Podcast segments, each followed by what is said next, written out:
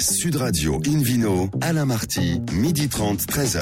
Bonjour à toutes et à tous, bienvenue à bord du numéro 934 d'Invino depuis la création de l'émission en 2004. Comme vous le savez, nous sommes délocalisés en ce samedi midi chez le caviste Nicolas au 31 Place de la Madeleine. Je rappelle que vous écoutez Invino Sud Radio dans la capitale sur 99.9 et qu'on peut se retrouver sur notre page Facebook Invino. Aujourd'hui, un menu qui prêche, comme d'habitude, la consommation modérée et responsable avec notamment Jean-Jacques Dubourdieu pour le château d'Oitiden. Il devient le quiz pour gagner le livre Eunotourisme et spiritueux en France et dans le monde aux éditions Erol en jouant sur Invino Radio. TV. À mes côtés, comme chaque samedi, Orbach, qui est pour le plus grand plaisir. Meilleur sommelier du monde. Bonjour Philippe. Bonjour Alain. Quel est votre meilleur souvenir de champagne? Une dégustation de champagne. je dirais que le meilleur souvenir, c'est la bouteille la plus ancienne que j'ai eu l'occasion de goûter. Ah. C'était un Paul Roger 1893. 1893. Et vous l'avez dégusté quand? En 1904 Non, je l'ai dégusté il y a une vingtaine d'années. Et il y avait encore de l'effervescence, qui est quand même euh, une gageure au bout de ce, bah ce, nombre d'années importantes. Et il y avait un côté très liquoreux. Il faut dire qu'à l'époque, les champagnes, les champagnes étaient beaucoup plus dosés qu'aujourd'hui. D'accord, donc ça avait bien tenu et c'était quand même un grand moment d'émotion. Exactement. Foie gras et vieux champagne, ma foi, quelque part. Alors on en parle, on reste dans les bons amis, dans le plaisir, avec une Vino Sud Radio qui accueille Jean-Noël Pfaff, le directeur du Champagne Bagné. Bonjour Jean-Noël.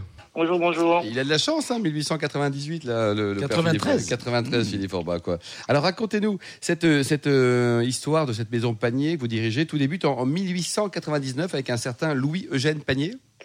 C'est ça, c'est ça, qui était un cidrier d'ailleurs à l'origine, euh, tout au début de son activité professionnelle, et puis qui se dit qu'en Champagne, il y a quand même mieux à faire que, la, pomme. fermentation de pommes, et qui donc euh, bah, m'a créé sa marque à l'époque à Dizy d'ailleurs, dans la Côte des Blancs. C'est le cas aujourd'hui puisqu'on est plutôt dans la vallée de la Marne du côté de, de, Château-Thierry, puis il développe son affaire avec son fils. Très bien. Et alors racontez-nous aujourd'hui, donc Panier, ça appartient à, Covama. Vous êtes propriétaire d'autres marques aussi dans le groupe hein? Oui, c'est ça. On est, euh, ça appartient à une, maison mère qui est coopérative, hein, qui est à 700 hectares d'approvisionnement et qui fait partie d'un groupe avec d'autres marques comme Champagne Jacquard, euh, comme euh, Champagne Montaudoin. Euh, et puis tout ça, ça fait à peu près 7% de l'ensemble des vignes en Champagne. Ouais, c'est quand même beaucoup. Quoi. Euh, le terroir, donc en termes de, de vignobles, vous exploitez combien de, terres au total, vous dites, en hectares? 700 hectares. Ouais, c'est quand même beaucoup. Euh, oui, ce qui, est, ce, qui est, ce qui est à la fois beaucoup et, ce qui est un peu nécessaire en Champagne, parce qu'il ne faut quand même pas oublier qu'un brut sans année, c'est un assemblage des vins de l'année, des vins des années antérieures et de multiples terroirs différents. Et c'est comme ça qu'on arrive à garantir la constance de la, du style et la qualité d'un brut sans année en Champagne. Oui, oui. Alors, votre chef de cave qu'on salue, d'ailleurs, c'est Philippe euh, Dupuis. Vous nous rappelez peut-être, Jean-Noël, le, rôle de ce chef de cave? C'est quelqu'un qui est très important, c'est un peu le, magicien du, champagne. Hein. Vous travaillez étroitement avec lui. Oui, oui, tout à fait. C'est, euh, ah, c'est, oui, ce sont un peu les magiciens. Alors Philippe est en train tout doucement, au bout de 38 années, de nous, de nous quitter. J'ai son adjoint Yann Mullier qui va prendre la suite. Euh, c'est, oui, c'est celui qui connaît les terroirs, c'est celui qui connaît le style euh, du vin, de la marque, et c'est celui qui, bah, à la fois, avec ces deux connaissances-là, va pouvoir travailler sur les assemblages de façon à ce que le client retrouve toujours une constance dans, dans, cette marque. Mm, mm. Philippe Forbrac, euh, ce métier de, chef de cave, c'est c'est un beau métier, c'est vrai. C'est lui qui donne une patte, un, style à la maison, à oui, maison. Exactement, c'est le technicien finalement qui donne l'âme. Et c'est pas toujours euh, facile de, combiner mm. les deux, mais il a des impératifs, effectivement, qui sont des impératifs techniques, économiques, mais il est aussi le garant d'un style sur le temps. Et c'est vraiment important parce que c'est le repère finalement mmh. technique. mais en même temps l'esprit. Et le chef de cave en Champagne, ça correspond au, quoi, au maître de chez à, de Cognac, par exemple Exactement, au maître de chez dans le Bordelais ou, dans le Bordelais, ou, Cognac, exactement. Jean-Noël, un petit mot sur cette, euh, cette ressource, à chef de cave. Est-ce que c'est une ressource qui est rare? Il y, a, il y a un mercato, c'est-à-dire qu'on se pique de maison en maison les bons chefs de cave ou pas? Euh, pas trop, pas trop. Euh, récemment, il y a eu quelques mouvements de ce genre-là dans les très, très, grandes marques internationales, mais, mais c'est des gens, hein, Philippe lui par exemple, est resté 38 ans avec euh, ouais, belle fidélité, chef de cave, belle fidélité. Je pense que le suivant bah, fera une très très longue carrière. 39 ans. Peut-être pas 39, on verra, à, voir. Mais non, on s'épique pas trop parce que ils ont un esprit maison. souvent, ils ont accompagné le développement aussi des, des, des entreprises et des marques. Euh, donc non, il n'y a, pas trop de mercato. Ça peut arriver, mais c'est extrêmement rare. Ils sont en général assez fidèles. Jean-Noël Pfaff, au niveau du, style de la maison Panier, pour ceux qui nous écoutent et qui ne la connaîtraient pas, ce qui n'est pas bien d'ailleurs, hein, comment on peut le définir? Comment vous faites pour travailler avec votre chef de cave?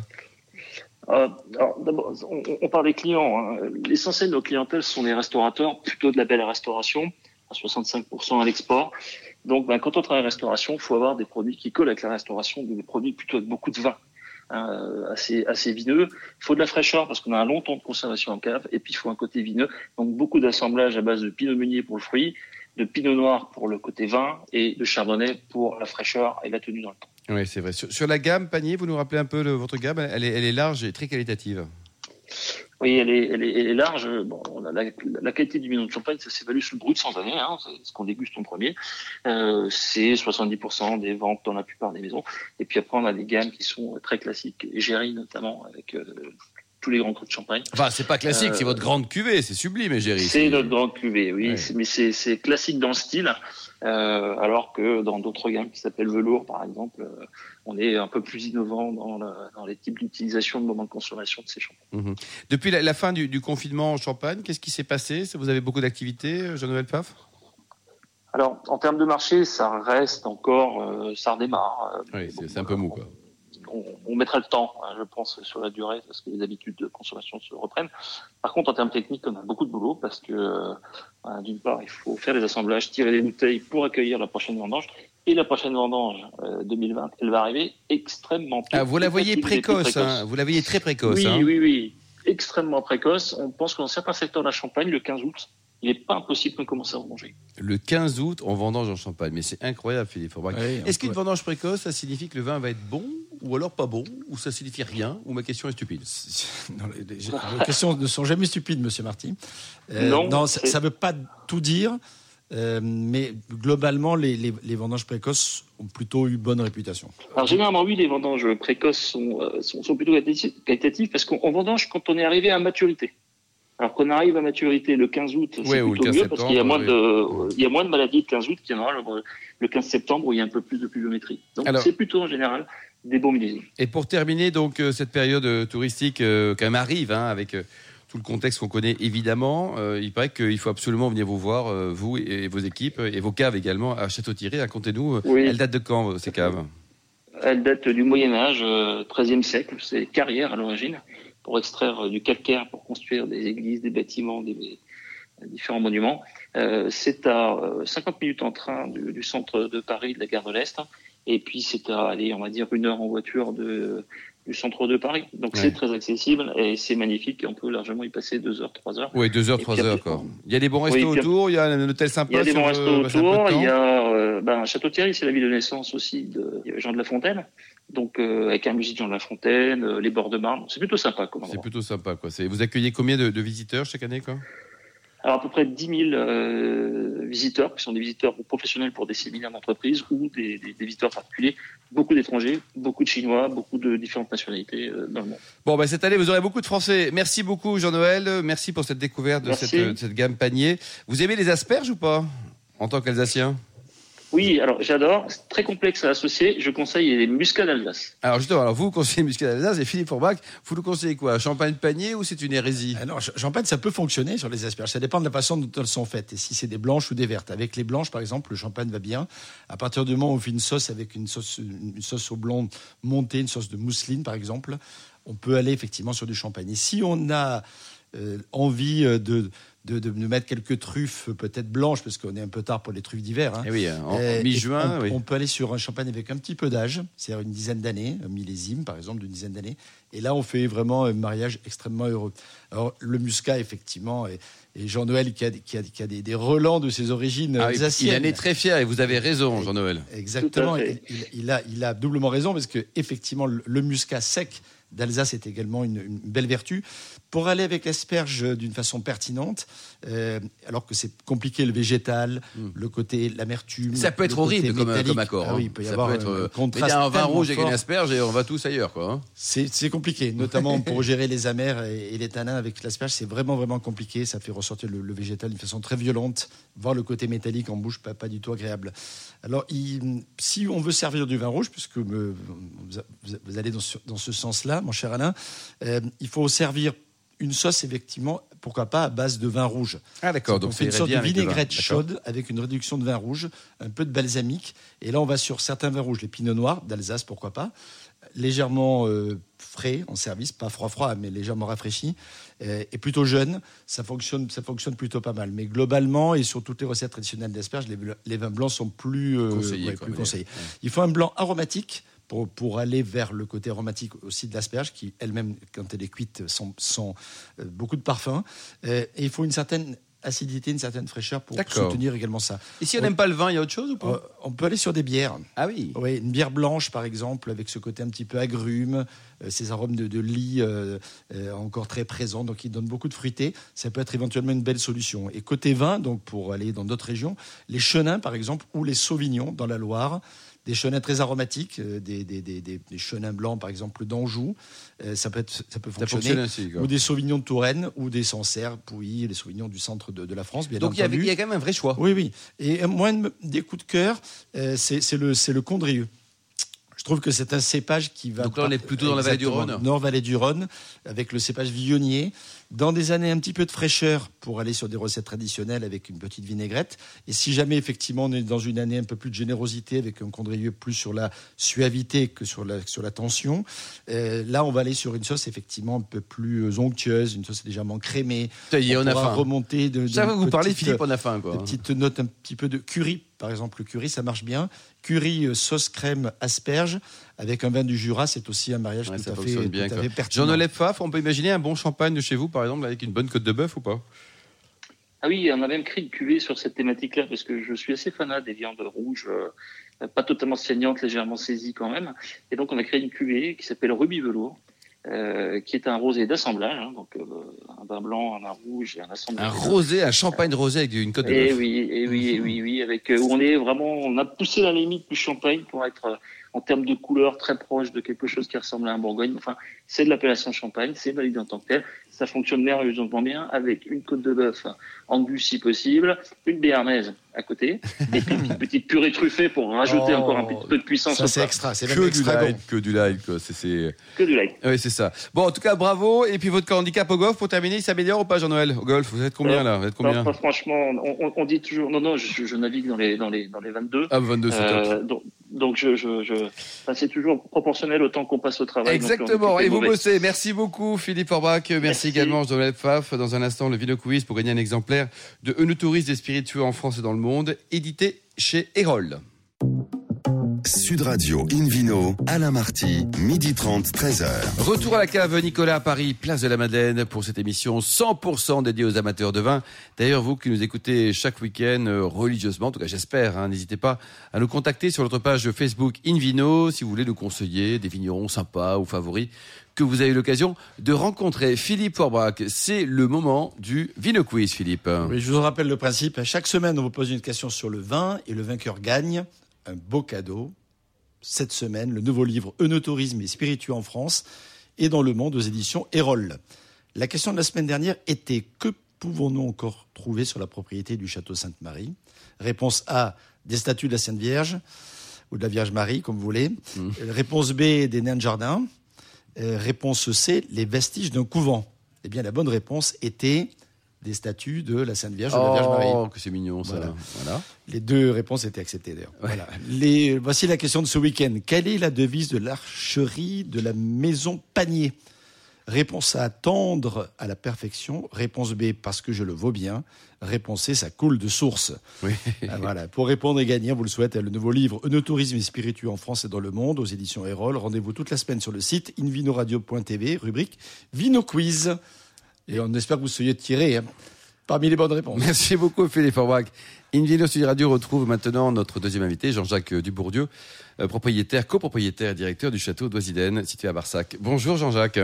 Bonjour Alain. Ravi de vous accueillir à bord de, de Invino Sud Radio. Alors, un, un mot sur l'historique euh, de votre vignoble. Il y a une étape importante au XVIIIe siècle. Qu'est-ce qui s'est passé au XVIIIe siècle hein? Euh, bah, euh, D'abord, euh, bon, c'est une propriété qui a été euh, qui a été classée euh, en 1855 euh, et surtout euh, dans l'histoire de la famille, euh, c'est mon arrière-grand-père qui avait euh, acheté cette propriété en 1924. Donc, on va bientôt euh, fêter euh, le centenaire. Euh, il arrivait d'une petite euh, appellation voisine dans les dans les Graves et il avait pu à l'époque acquérir euh, ce petit cru classé. Ça, ça constituait une, une réelle euh, promotion à l'époque et c'était surtout encore possible. Et donc ça, c'était l'historique, on va dire, familial. Euh, Philippe Forbach, un petit mot sur le, papa de Jean-Jacques, hein, Denis de Bourdieu, qui, nous a quittés, qui, est enfin, oui. on va dire quoi, un grand nom, un plus grand nom, un, être exceptionnel. Qu'est-ce qu'on peut qualifier? Quelqu'un qui a marqué l'histoire de la viticulture au XXe siècle et qui a ouvert euh, des horizons, notamment à travers tout le travail qu'il a fait sur les précurseurs aromatiques, par exemple du Sauvignon, mmh. sur le travail sur les vins blancs secs du Bordelais mais également sur la maîtrise et l'équilibre, et on peut revenir effectivement à Dosidaen, sur l'équilibre des sauternes entre la sucrosité traditionnelle et la fraîcheur un peu nécessaire au marché d'aujourd'hui. Donc c'est vraiment quelqu'un qui a fait beaucoup de recherches, qui a beaucoup enseigné, qui a beaucoup d'élèves qui aujourd'hui euh, ben, rayonnent dans le monde entier, qui mmh. portent Élève de parole, mmh. exactement, de, Denis Dubourdieu. C'est quelqu'un euh, voilà, que j'ai personnellement mmh, souvent croisé, euh, que ce soit dans le Bordelais, que ce soit à l'université de Talence, que ce soit à Paris, puisque nous avons siégé tous les deux à l'INAO, euh, l'Institut national des appellations d'origine, et il avait toujours cette vision pertinente des choses qui demandait qu'à être euh, évidemment euh, mmh. écouté et, suivi. Jean-Jacques, aujourd'hui, c'est toujours une affaire familiale. Hein vous bossez en famille avec votre frère, là, que chacun son précaré, son job, ou comment vous organisez?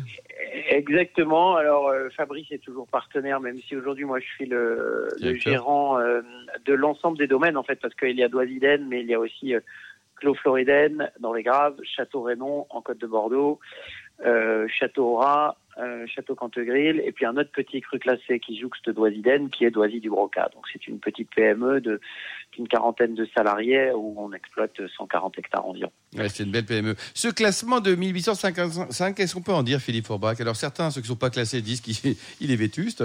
Ceux qui sont classés disent que c'est formidable. Vous en pensez quoi, vous? Euh, comment dire le... non, On va demander à Jean-Jacques ce qu'il en pense. Hein. Non, mais c'est formidable ce, classement. C'est un fait unique quasiment dans, les classements d'ailleurs. Euh, c'est une photographie euh, qui, date effectivement d'une certaine époque et finalement. Avec le recul, c'est juste extraordinaire parce que ça sert toujours de référence. Mm. Et même si les châteaux ont changé, même si les propriétaires ont changé, même si les styles ont évolué, on s'aperçoit quand même que même s'il y en a certains qui ont fait des progrès qui pourraient être classés, qui n'en font pas partie parce qu'à l'époque ils n'étaient pas dedans, ceux, qui y sont sont pas là par hasard. Et les grands terroirs. Il n'y a pas de mauvais, il n'y a pas de bon, mauvais. Quoi. Il, peut y avoir des, gens qui font moins, bien, etc. Mais, mais, mais globalement, ce qui se faisait à l'époque reste toujours quelque part euh, au, au, moins de plus d'un siècle après, d'une référence, même si l'actualité pourrait faire évoluer les choses. Jean-Jacques, vous en pensez quoi? Vous êtes euh, second classé hein, pour Sauternes avec euh, Oui, exactement. On a deux, deux, deux petits crus classés, Doisiden et Doisy du Broca. Donc, évidemment, quand on est classé en 1855, on, bénéficie on bénéficie évidemment d'un certain, on, est, on, est, on est sous la lumière, en tout cas un peu plus que quand on est euh, dans une appellation non communale euh, et dans une propriété euh, peu ou pas connue, c'est indéniable. Alors on pourrait parfois reprocher le côté un peu suranné du classement 1855 en disant oui, bah, finalement c'était une vision de l'époque, elle vision de l'époque elle-même qui était basée sur les prix de vente des, des 10 ou 20 dernières années. Oui, c'était pas que la qualité, Jean-Jacques. Hein, c'était la qualité était un des paramètres. Hein. Ça a été fait par les courtiers bordelais. Un des paramètres. Donc les courtiers bordelais, ils ont pris aussi voilà le, prix de vente, c'est la, valeur du marché, et qui correspondait assez bien à la valeur finalement de, la terre. Oui, en tout cas, il, existe et puis c'est en tout cas c'est une chance pour ceux qui sont classés. Vous comptez au total 16 hectares hein, pour Doisiden. Un, petit mot sur les caractéristiques de, votre terroir. Alors, euh, qu'est-ce que vous avez comme type de sol, par exemple? Alors Doisy, euh, Doisiden est, dans une des cinq communes de l'appellation euh, Barsac-Sauterne, c'est-à-dire Barsac. Euh, alors on peut se demander pourquoi parfois Barsac résiste et continue d'utiliser son nom aux côtés de Sauterne plus connu. Alors bon, tout d'abord, Barsac, on est l'unique plateau calcaire de la rive gauche. C'est pour ça que la, la spécificité de Barsac, c'est la c'est ce fameux plateau calcaire, euh, calcaire à astérie, euh, recouvert d'une quarantaine de centimètres d'argile, euh, et qui vraiment confère au vin de Barsac un style bien particulier, c'est-à-dire des acidités toujours plus élevées, comme tous les sols calcaires en général, hein, qui sont considérés comme les rois des sols, des pH plus bas, donc un équilibre bon, qui est cher à, la famille, comme le disait Philippe, et mon, père euh, et, notre famille en général a beaucoup travaillé sur ces aspects d'équilibre, qui sont fondamentaux dans les vins rouges et dans les vins blancs, et encore plus pour les vins liquoreux, où là, le, le, point, le point d'équilibre est, parfois encore plus difficile à trouver. Mais à Barsac, on a la chance d'avoir cette longueur d'avance sur un sol un peu plus froid qui structurellement euh, nous aide à, faire des vins euh, plus acides. Plus acides. Philippe Forbach, le goût sucré là, du sauterne, il vient d'où?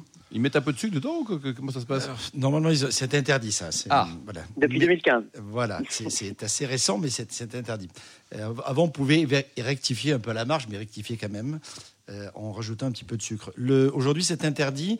Ça, vient de la concentration dans, le raisin du sucre initial, pour l'essentiel le fructose, euh, qui, qui, effectivement, par déshydratation et par action de la, de, fameuse, du, fameux botrytis cinéral, la fameuse pourriture noble, effectivement, concentre le raisin et donc, du coup, il y a ce sucre important qui ne se transforme plus à, un certain degré d'alcool. Si on veut, la fermentation s'arrête. Ça s'arrête, quoi. Et le sucre résiduel, effectivement, reste par définition dans la bouteille. Jean-Jacques, la durée de vie d'un sauterne, de Doisier par exemple, c'est combien on raisonne en dizaines d'années, en siècles peut-être Et deuxième question, le, bouchage des, bouteilles pour qu'elles durent longtemps, c'est important. Comment êtes-vous organisé alors, euh, bon, un vin liquoreux, comme l'expliquait euh, Philippe, euh, se fait par l'intermédiation du botrytis qui, en digérant la pellicule, euh, digère une bonne partie des composés phénoliques euh, contenus dans le raisin et donc euh, une bonne partie des composés oxydables.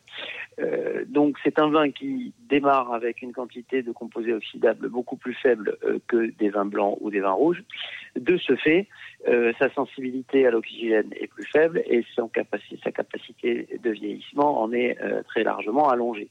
Euh, donc, euh, nous, une bouteille de Noisy, euh, c'est au minimum un demi-siècle. au minimum 50 ans, c'est incroyable. Oui, c'est minimum 50 ans. Il vous reste encore quelques vieux millésimes ou pas à la maison? Oui, oui, bien sûr. On a la, cave de mon grand-père qui est sous sa, sous sa maison, dans la maison familiale de, de où on a tous les millésimes depuis les années 20 pratiquement. Alors pas toujours dans des quantités importantes, mais on a à peu près toute la collection. Il faut nous inviter un jour, faut nous inviter un jour à les goûter. On va se débrouiller. Hein. On va venir avec les, 2 ah millions d'auditeurs. Vous allez voir les quelques bouteilles qui restent là. Alors, et alors le bouchage, comment est organisé, Jean-Jacques? Vous mettez quoi comme type de bouchon? Alors le bouchage, on a on a deux, il y a, deux écoles. Euh, les vins liquoreux euh, sont encore bouchés avec des euh, des, des bouchons traditionnels. Par contre, le vin blanc sec euh, du château d'Oisiden, 100% Sauvignon, euh, est, est, intégralement bouché avec les bouchons Diam, comme d'ailleurs la plupart de nos vins blancs secs. D'accord, donc il y, a un choix euh, suivant le type de, vin que vous avez. Alors, le, vin blanc sec dont vous parlez là, c'est incroyable, c'est-à-dire qu'en terre de Sauternes, vous avez décidé d'oublier cette belle appellation pour devenir un Bordeaux blanc, si j'ai bien compris. Oui, alors c'est extravagant, ça, c'est extravagant ça ne date pas d'hier. Hein. C'est mon grand-père qui avait lancé cette cuvée en 1948. Euh, Aujourd'hui, euh, comme vous le dites, effectivement, un certain nombre de crus de Sauternes font des, font des Bordeaux blancs. Euh, nous, on était le précurseur. Hein, C'était le premier cru classé qui, qui, a fait du blanc euh, dans cette région. pas du. C'était pas du tout le mariage par dépit. Hein, C'était pas pour oublier les vins liquoreux. Je vous rappelle qu'en 1948, on sortait, on était à la sortie de la guerre. L'appellation Sauterne-Barsac était très prospère. mais c'était vraiment une envie de faire un 100% Sauvignon sur le fameux calcaire de Barsac. Et donc c'est comme ça que cette cuvée est née. Et puis petit à petit, euh, elle, a, elle a pu se développer. Et aujourd'hui, ça représente la moitié de l'embouteillage de la propriété. Ah, quand même, c'est très important. Quoi, oui.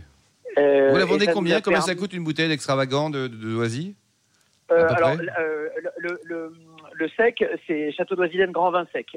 L'extravagant, c'est une micro cuvée. Ah, c'est une micro cuvée, d'accord. voilà, mais le, Grand Vin Sec de Doisiden, c'est une bouteille qui dans le commerce vaut entre 20 et 25 euros. Oui, donc c'est raisonnable. Et euh, ça reste euh, accessible, mais c'est déjà une valorisation qui est qui est qui, est, pas mal quoi. Euh, Philippe Orbach, un, petit commentaire sur le, les, accords mets et vins avec un sauterne, avec un, excellent doisy de, de, 1822 par exemple. Qu'est-ce que vous nous conseillez? Alors 1822, c'est intéressant parce qu'il y a peu de références quand même. et puis ce qui est, ce qui est intéressant peut-être à évoquer, c'est que les vieux sauternes mangent leur sucre, c'est-à-dire que la, la, sensation sucrée diminue avec le temps. Ça c'est assez original de, de, et assez intéressant de de le revendiquer.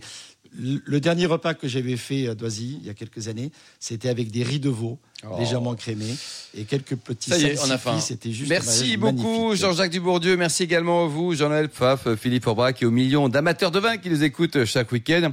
Un clin d'œil à Angéline et Émilie qui ont préparé cette émission ainsi qu'à Sébastien pour la partie technique. Fin de ce numéro d'Invino Sud Radio. Pour en savoir plus, rendez-vous sur sudradio.fr, invinoradio.tv ou notre page Facebook Invino. On se retrouve demain, demain 12h30 pour une nouvelle toujours délocalisée chez le caviste Nicolas, fondé en 1822. Nous recevons Lionel Fauquier, fondateur de Marseille Winery, puis on parlera de deux beaux vignobles, Chinon et Bergerac. Voilà, voilà, d'ici là, excellent déjeuner avec vous, Philippe Forbach. On a faim maintenant, restez fidèles à Sud Radio, encouragez tous les vignerons de France et surtout respectez la plus grande des modérations.